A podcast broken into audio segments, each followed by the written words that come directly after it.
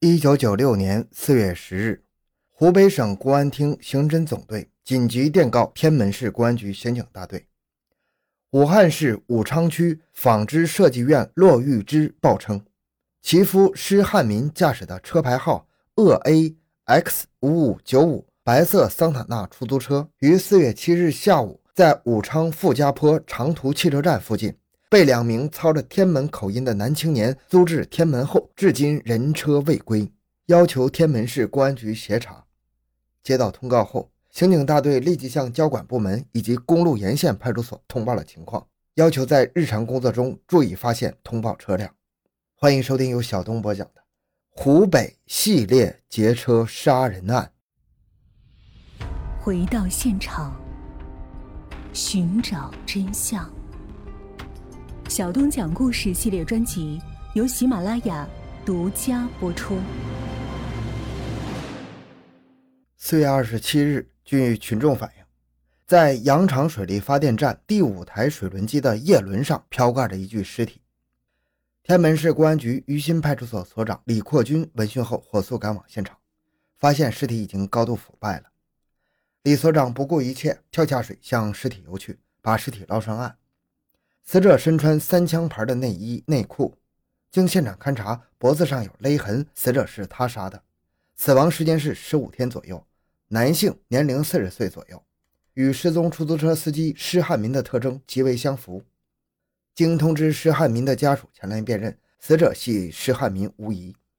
很显然，这是一起特大的劫车杀人案。天安门市常委、政法委书记、公安局长刘菊生，副局长邓同柱。立即指示刑警大队成立专班，负责对此案的侦破。刑警大队组成以大队长金团圆、教导员郭方明、副大队长邹军平、二中队队长刘文贵为主的十人侦破组开展工作。正在侦查人员对四零七案件紧锣密鼓调查之时，从金门方向传来了一起桑塔纳被撞的重大交通事故。五月二十日凌晨，在沙洋汉金办事处林嘴村黄子森家门口。发现一辆被撞的海蓝色桑塔纳轿车，车辆面目全非，车号为鄂 E T 零幺七六。经查明，车主为宜昌市五家乡贡联村一组彭金兰。彭于一九九六年五月十九日下午三点外出，被三人租车开往当阳方向。彭金兰晚上八点与家人通过电话联系后，就再也没有音讯了。在撞车现场附近，没有发现彭金兰。五月二十五日上午十点，沙洋建筑公司杨大华带上鱼竿到汉江边上垂钓，经过了多宝沙洋桥下的汉江边，发现江边乱石上有散落的一个 BB 机，这是钱江个体出租车司机卢小勇的驾驶证、行车证，并在江边的乱石中发现一滩血迹。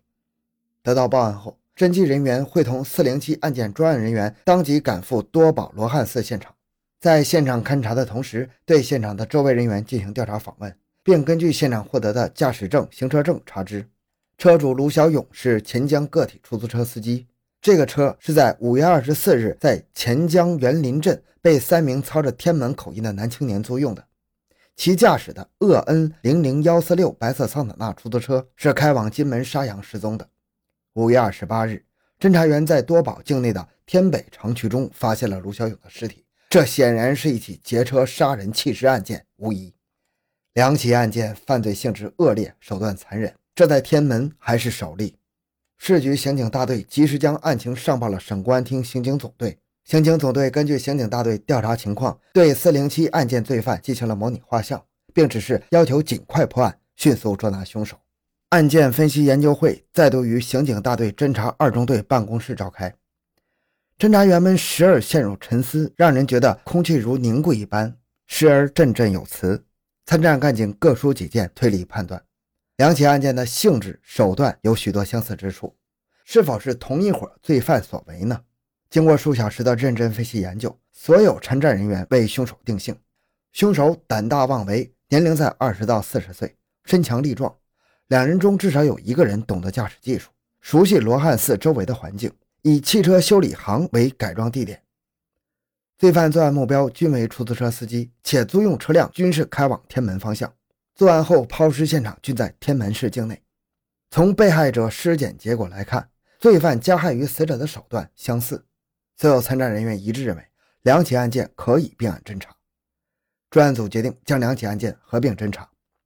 鉴于两起案件涉及的范围广、战线长、罪犯隐藏深的情况，调整了侦查部署，制定了侦查方案：一、以案发现场为中心，立足天门市境内侦查，根据省厅刑警总队的模拟画像调查摸底，发动群众力争在社会上查找罪犯；第二，全面撒网，迅速布控，对罪犯有可能销售赃车的渠道进行监控，堵塞罪犯销车渠道，获取犯罪线索；三。将案情通报各派出所，在工作中部署广辟线索来源。四、把案件的进展情况向省厅汇报，请求省厅通报各地公安机关协查。五、摸查周围的同类案件。专案组深入工作不久，就获得一条较为重要的相关信息：静陵地区有一个姓刘的出租车司机反映，三月的一个中午，有三名青年人租车去金州。租车期间多次以解手为名要求停车，形迹可疑。他用手机同金州检察院的亲戚取得联系，他的亲戚向济南派出所报案。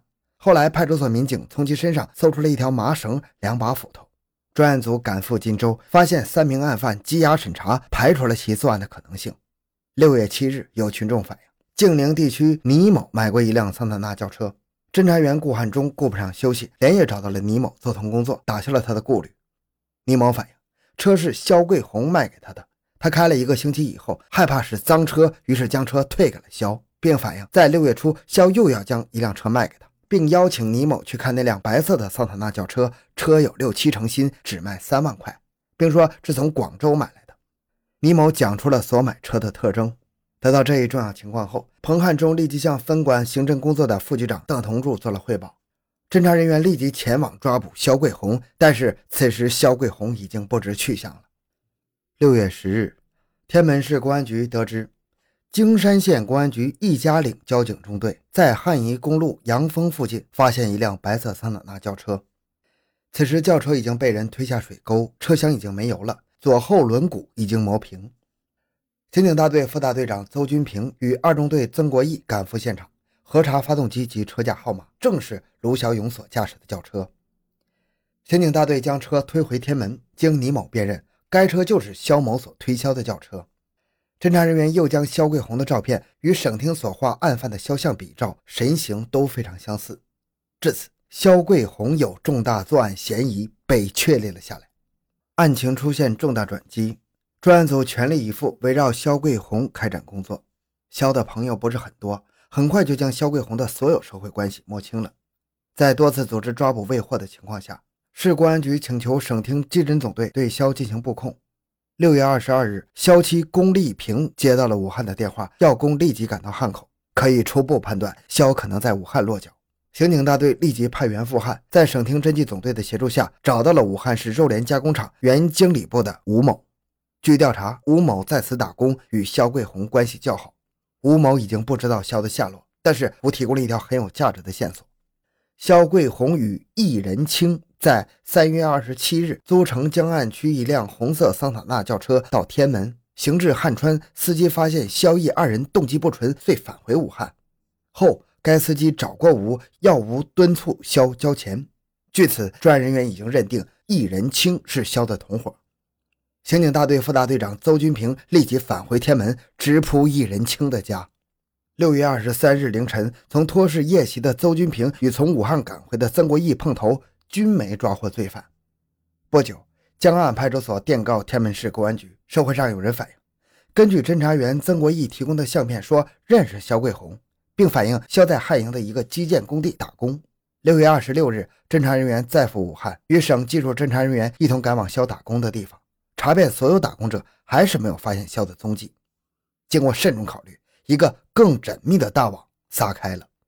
肖桂红五年前曾在海军陆战队服役，服役期间就一贯表现不好。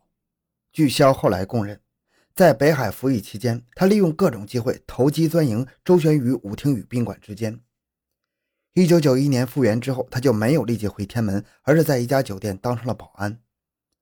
花天酒地的生活令其心驰神往，西装革履的时刻了不得他寝食不安，一种欲望在他心中膨胀，钱钱钱像毒蛇一样噬咬他的内心，像一条条绳索，紧紧牵着他走向犯罪的深渊。